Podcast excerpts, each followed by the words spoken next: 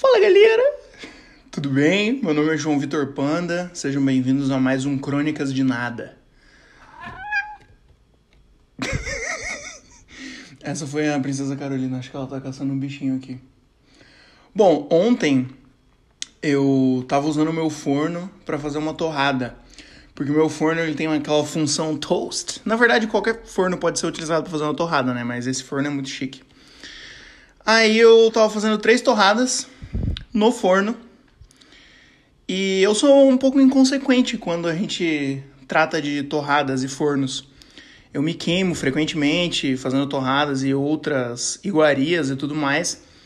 E dessa vez não foi diferente. Quando eu fui remover as torradinhas do forno, eu encostei um dos nódulos ali do meu dedinho nas grades superiores ali do forno que emitem calor extremo e me queimei. No ato de me queimar, eu derrubei uma das torradas. E aqui deixa eu estabelecer o cenário em volta para você. O forno ele fica em cima de um armarinho ali numa parte estratégica meio lateral da cozinha, um forno elétrico que a gente ganhou de uma tia da Júlia que não usava lá. E eu tava fazendo essas torradas pouco depois de dar uma geralzinha na cozinha, né? E dar uma geralzinha inclui, pô, catar umas coisas que estão por ali, jogar no lixo, lavar louça e beleza. E por causa disso, a lixeira grande estava ali na cozinha e estava aberta, com o saco de lixo escancarado, porque eu tava, né, catando os lixos que foram ficando ali, jogando fora, limpando tudo. E adivinha você? Eu no ato de queimar o dedo, catando minha torradinha de dentro do forno, toda delicada, toda bonitinha. Naturalmente, eu derrubei a torrada. Ela caiu da minha mão e começou a voar. A voar. E cara, ela voou diretamente pro chão, escapando do lixo. A torrada não caiu dentro do lixo. Se ela tivesse caído dentro do lixo, eu ia usar isso como evidência para falar que ah, eu sou o cara mais azarado do mundo, o universo me odeia, eu sou a pessoa que mais sofre no planeta Terra. Mas isso foi roubado de mim, porque a torrada caiu perfeitamente no chão. Aí eu só recolhi do chão e comi, óbvio.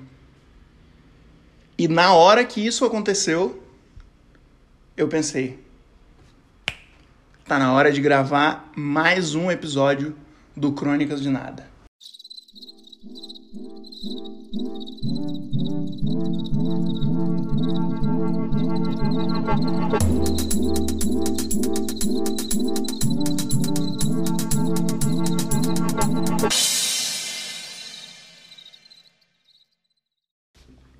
Pô, o episódio anterior foi meio conturbado, né? Meio caótico. Foi o especial ao vivo no mercado eu tava todo repleto de dopamina, serotonina, coisa arada, gravando dentro do mercado. Foi bem caótico. Eu terminei de gravar aquele episódio e eu mandei mensagem pro Evaldo falando, ó, ou eu gravei o melhor episódio de todos ou o pior. Você me conta depois. Recebi alguns feedbacks positivos, alguns negativos. Muito bacana. É ótimo receber feedbacks negativos, porque daí eu sei que a pessoa provavelmente não está mentindo quando ela tecer algum elogio aqui ao, ao podcast. Então, muito bom. Mas apesar de conturbado, esse episódio ele já faz duas semanas, né? Então a promessa de periodicidade aí, de fazer um por semana, ela continua sendo fracassada. E eu não estou mencionando isso para dar nenhuma desculpa esfarrapada, nem nenhuma falsa promessa, mas sim para anunciar um, uma conquista, um acontecimento aqui muito especial para o Crônicas de Nada. A gente superou uma meta do episódio anterior e eu vou explicar qual foi. É, tem duas pessoas que geralmente me dão feedbacks ali constantes e extensos de cada episódio e me cobram quando eu demoro mais de uma semana para postar o episódio. Essas duas pessoas eu mencionei no início do episódio passado, falando, ó, duas pessoas cobraram já, tô muito feliz. Só que Naturalmente, uma das pessoas então me cobrou e a outra não cobrou. Fiquei esperando, porra, não vai cobrar, já não fiz o episódio, a pessoa não cobrou. Aí, uma outra pessoa cobrou, que não costuma cobrar. me mandou mensagem no Instagram falando, é, o Crônicas de nada, nada, né? Eu falei, opa, duas cobranças já? Porra, vamos em busca de mais uma. Aí eu chamei a pessoa no WhatsApp, meu amigo Japa, que sempre cobra, e falei, pô, Japa, tive que vir te cobrar. Tu não me cobrou? Já faz duas semanas que eu postei o, o, o episódio anterior, você não vai me cobrar? Que tá faltando um episódio? Aí, graças a essa minha dedicação, ele me cobrou. Então, esse episódio aqui, a gente bate um recorde do programa, que é três pessoas me cobraram a realização do presente episódio. E eu fico aqui muito orgulhoso. Outra coisa que me deixa muito feliz e orgulhoso é quando, quando pessoas que eu não conheço, não faço a menor ideia de quem são, que viram algum trecho do podcast no TikTok ou no Instagram e daí começaram a ouvir. Quando as pessoas vêm falar comigo, eu fico muito feliz. Muito feliz mesmo. E aconteceu isso recentemente. Pô, eu não lembro o nome do cara agora. Eu podia ter pesquisado, mas eu. Sei lá, não vou olhar isso agora. Mas se ele estiver ouvindo aí, muito obrigado. Posso te mencionar num futuro programa, dar outro oi aí no Instagram, vamos conversar. Gente fina, o cara inclusive posta. O Instagram dele é de mini crônicas, assim, ele faz uns videozinhos que são umas, umas crônicas poéticas ali da vida dele. Bem fofinho, bem bacana, gostei, segui ele de volta. E ele me deu dois adjetivos que eu gostei muito. É, ele falou assim: ele falou que eu tenho um jeito muito particular e interessante de contar histórias. Achei ótimo, muito bom. Muito obrigado. O particular, ele em outro contexto pode ser uma elofensa, né? Tipo, ah, muito particular. O que, que isso quer dizer? Né? Agora, o particular atrelado ao interessante, eu encarei totalmente como elogio. Então, muito obrigado a esse cara aí. Tamo juntasso.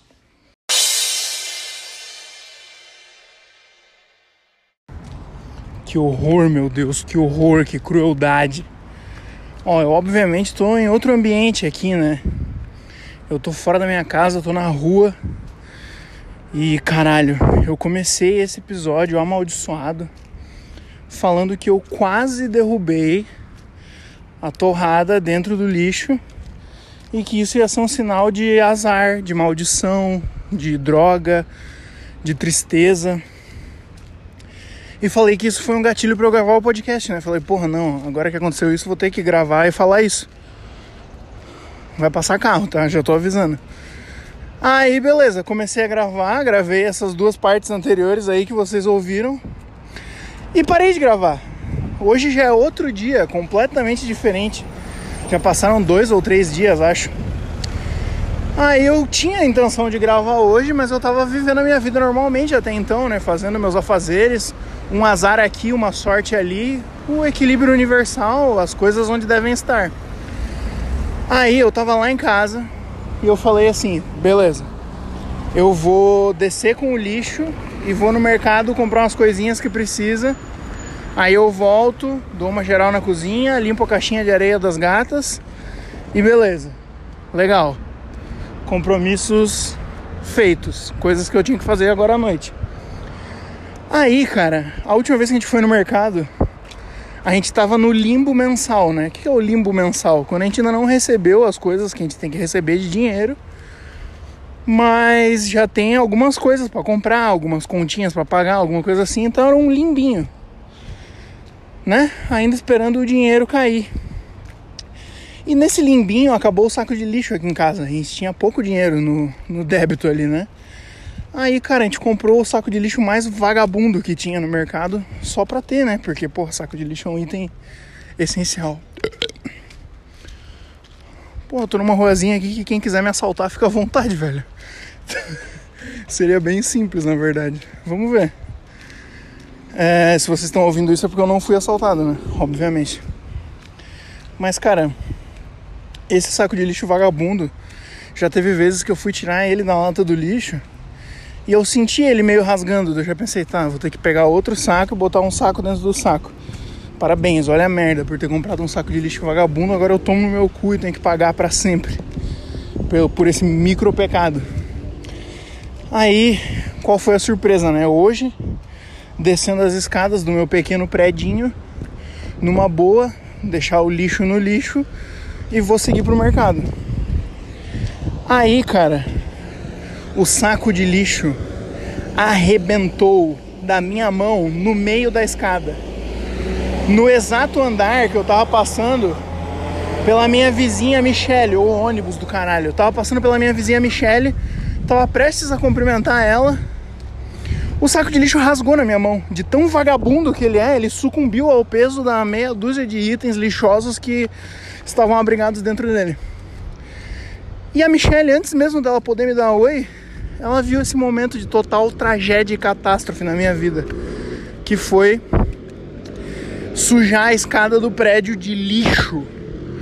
Aí eu pensei, eu olhei para ela, né, dei uma risadinha e falei, tá. Primeiro passo, vou lá em cima buscar outro saco de lixo, né? Aí ela deu uma risada, falou, putz, não sei o que. Mas beleza, né? Voltei lá pro apartamento.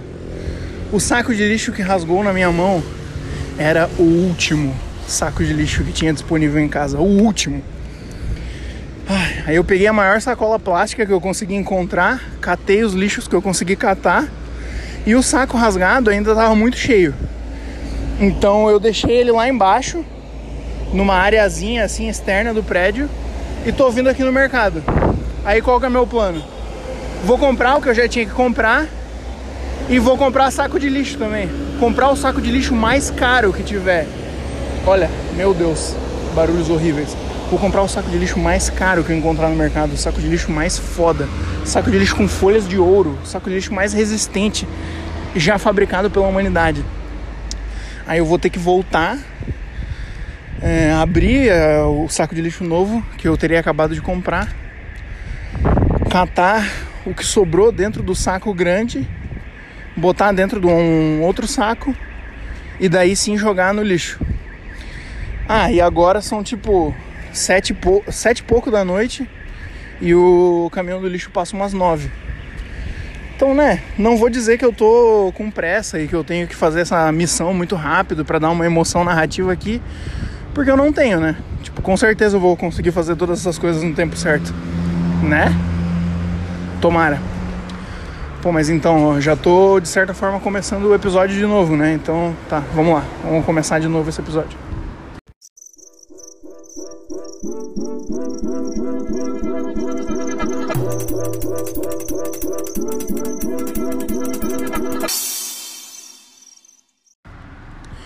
É, voltei aqui, tô na frente do meu prédio agora, já fiz o que tinha que fazer. Não deixei claro o suficiente anteriormente também, mas eu varri a escada, passei pano onde tinha caído as coisas e beleza. Aí eu fui lá no mercado, peguei o saco de lixo mais pica que tinha, voltei pra cá e terminei de ensacolar o, o lixo que tava se deteriorando, né? O saco que tava maluco. Porque eu podia só colocar ele ali, o lixeiro ia recolher e beleza, né? Só que, meu, ia fazer uma cagada, ia arrebentar mais ainda na mão do lixeiro. Inclusive eu me pergunto se esse saco de lixo vagabundo já não, porra, estourou na mão do lixeiro aí na hora que ele tava jogando dentro do lixo, sabe? Dentro da caçamba do negócio. Pô, será que lidar com sacos de lixo vagabundos é uma parte corriqueira do trabalho das pessoas que são coletoras de lixo? Parei pra me perguntar isso agora. Na verdade, com certeza, né? Provavelmente deve acontecer muito no saco arrebentar na mão, não sei o que. Pior quando tem algum objeto cortante, alguma coisa assim, né? Pô, vamos se cuidar aí, né, pessoal? Mas hoje também, quando eu fui no banco, porque eu caminho até o banco, né? Sou um, um homem rústico. É, eu tinha que fazer um cadastro lá, alguma coisa assim. E eu me encontrei naquele momento de ter que falar o próprio celular e falar o 9 na frente, né? E daí, papapá, o outro 9 e o resto do número. Só que, cara, já fazem muitos, muitos anos que tem o 9 na frente, que tem esse 9 extra. E em dado momento do zeitgeist, da cultura mundial, era normal você, sei lá, falar, ah, tem aquele 9, eu não sei o que, sabe? Falar alguma coisinha para quebrar o gelo, para descontrair, para dar uma risadinha, para deixar claro que o primeiro 9 que você tá falando é o 9 extra, né? Que foi adicionado em algum momento. E hoje, quando eu fui falar, é, eu vi que o cara já tinha digitado o 9 e estava esperando eu falar o resto do telefonema. Então, né, pessoas que trabalham com cadastro, uma parte ativa do trabalho delas, da vida delas, quando elas fossem perguntar o telefone da outra pessoa, era ter que ouvir se a pessoa ia falar alguma coisa para quebrar o gelo sobre o 9 extra ou não. E durante todos esses anos, as pessoas que trabalham com qualquer tipo de trabalho que exija ela preencher um cadastro de alguém, pô, elas observaram a cultura do 9 na frente mudando aos poucos. Né? É uma loucura. Linguagem, pô, já discutimos isso aqui no programa, né? Uma das coisas que mais porra, influencia a cultura, é influenciada pela cultura e é uma coisa totalmente maluca e cultural. E as pessoas que trabalham com alguma forma de cadastro, elas puderam observar o impacto que esse número 9 teve na linguagem e na comunicação.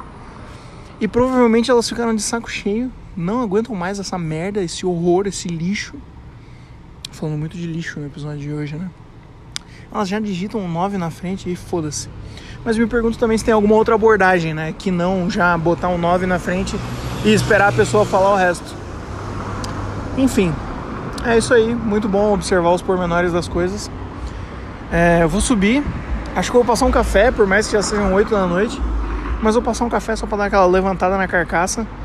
E vamos começar o episódio de fato agora, né? Agora vai começar. Queria contar uma história.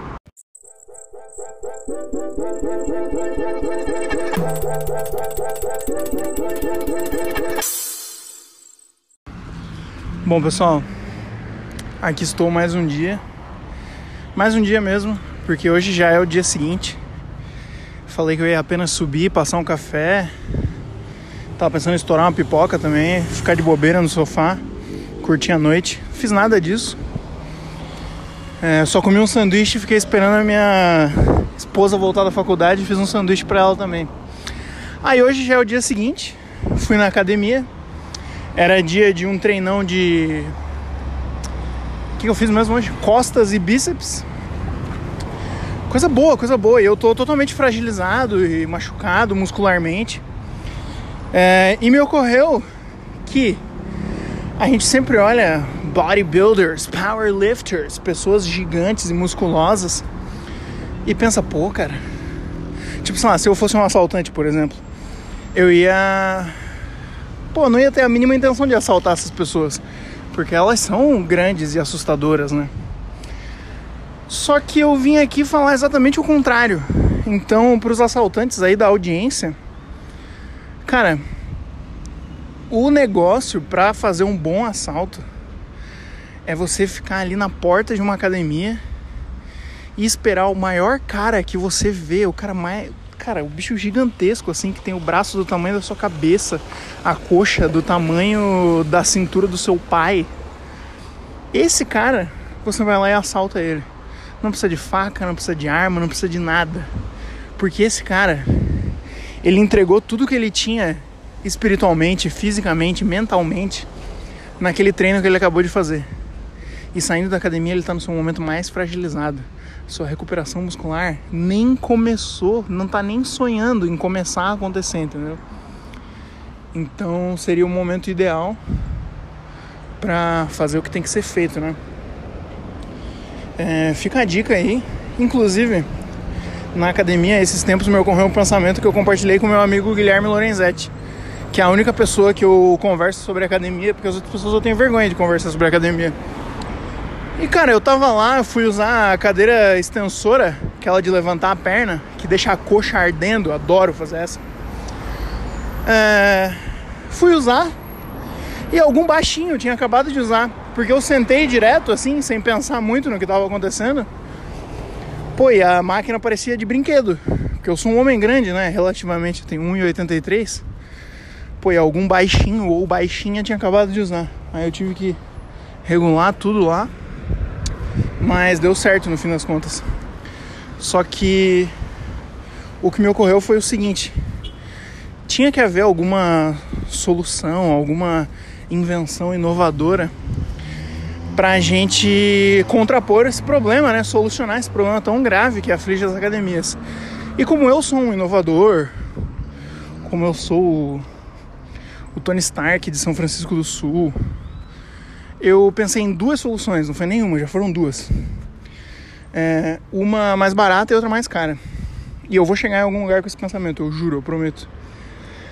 Então, uma das soluções era a gente criar aparelhos que eles salvam a configuração que você gosta, sabe? Tipo, sei lá, acho que já tem carro que faz isso. Que salva a posição do volante, a posição do banco, exatamente para a pessoa que usa mais ou pode criar perfis diferentes. Então pensa uma máquina de academia, várias máquinas dessa, né? Você coloca a sua digital ou bota uma senha lá e ela já vai para a regulagem que você precisa. O banco na regulagem certa, o negócio da canela ali na regulagem certa e por aí vai nos diferentes aparelhos, né? A outra solução era segregação. A gente criar academias que não aceitam indivíduos que tenham menos de 1,70. E a gente, pô, cria uma academia separada para eles, academia dos anõezinhos, alguma coisa assim.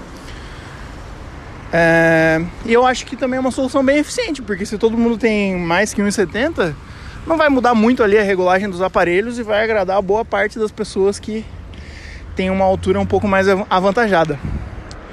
Só que a minha primeira solução eu descobri vendo no TikTok já existe. Tem academias muito, muito, muito de rico que já tem máquinas desse jeito. Então a minha ideia milionária que eu dei pro meu amigo empreendedor e, e fisiculturista Guilherme Lorenzetti não é uma ideia milionária porque ela já existe. É, na verdade, copiar a ideia dos outros dá muito dinheiro também, né? Mas.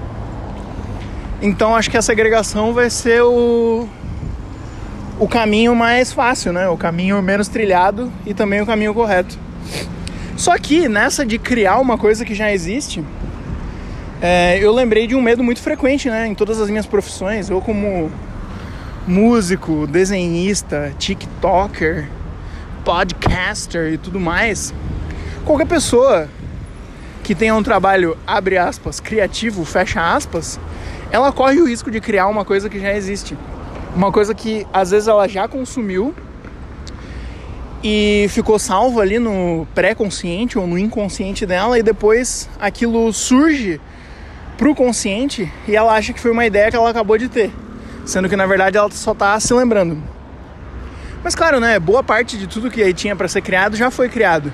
E criatividade é só misturar referências do seu jeitinho. Então acho que não tem muito problema não. Mas eu tenho alguns medos em relação a isso. Tem um personagem que eu desenhei, o Homem Castelo, que ele é um cara sem camisa, de shortinho, jeans e chinelo, e a cabeça dele é uma torre de castelo, e ele se transforma num castelo e tal. Cara, eu tenho certeza que esse design de personagem já existe. Eu devo ter copiado de algum lugar. Não lembrei que copiei. E acabou que eu achei que criei, entendeu? Isso é um pouco perturbador. Acho que algum dia alguém vai me chamar de fraude se eu escrever um livro desse personagem ou algo assim. Então, por enquanto, não vou fazer nada em relação a isso, a esse personagem. É, eu ia falar mais alguma coisa? Não, acho que é só isso. Vamos criar academias que segreguem as pessoas pela altura. Se você é um assaltante, roube pessoas musculosas. E crie coisas que já existem. Porque, né? Como é que você vai criar algo que não existe? Seria loucura. Tô chegando em casa de novo. É, chegando lá, o episódio vai começar, beleza? Vambora, vou contar uma história.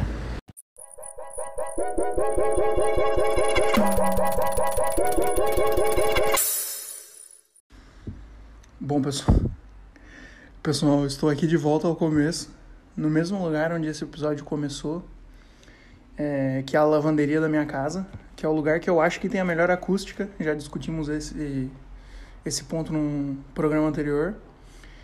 E esse episódio que começou com o miadinho da Princesa Carolina pode conter mais um agora nesse estágio, porque ela tá aqui no meu colo. Dá oi para as pessoas, filha. Fala alguma coisa. Miau. Fala, amor. Fala com o pessoal. Ela não quer falar agora. Só quer carinho. Então, pô, voltando para casa agora, quase, quase, quase fui atropelado. É, foi por pouco. Fui atravessar meio na loucura, assim, eu tava na faixa, né? Mas foi meio na, na correria. É, passei um periguinho. Aí eu lembrei de contar aqui da vez que eu fui atropelado mesmo. Teve uma vez que eu tava indo pegar o um ônibus na faculdade e eu tava conversando com a Júlia, minha atual esposa, que na época era minha namorada. É, no celular, pá, não sei o que lá, vamos se ver na, depois da aula, babá. Aí eu tava ouvindo Milton Nascimento, bem gostoso, passeando, caminhando pela calçada de São Francisco do Sul, numa boa, numa nice. Então, numa nice que eu fui atravessar a rua e eu esqueci, né, da etiqueta de olhar para os dois lados e tudo mais. É, e nesse momento eu fui atingido por um carro. Mas esse carro estava em baixíssima velocidade, assim, era uma velocidade patética. Foi. Não foi tipo, lá, uma batida de carro é como se. Caralho, você tá sentindo o, o peso do carro, toda a velocidade ali. Naquele momento foi como se o carro tivesse me dado um soco. Foi só isso. Era uma baixa velocidade e eu tomei um soco do carro. Aí eu caí no chão, meu óculos caiu da minha cara. Daí eu levantei, recolhi a mochila, botei o óculos no rosto e continuei atravessando a rua, né? Aí eu cheguei do outro lado, eu pausei a música e falei: caramba, pô, fui atropelado. Aí lembrei de prestar contas, né? Tirei o fone de ouvido, olhei para trás e a moça que estava dirigindo o carro, ela estava desesperada. Meu Deus, você se machucou, não sei o que, me desculpa. Pô, a culpa foi totalmente minha, né? Que atravessei a rua que nem um animal, não prestando atenção em nada. Mas ela naturalmente estava um pouco desesperada, né? Meu Deus, me perdoa, não sei o que. Aí eu falei: Não, tá tudo bem, tá de boa. Não aconteceu nada. É, vou pegar o ônibus. Tchau, tchau. Aí eu continuei andando. É, e nisso a Júlia ficou alguns minutos sem resposta, né? Enquanto a gente tava conversando ali, eu.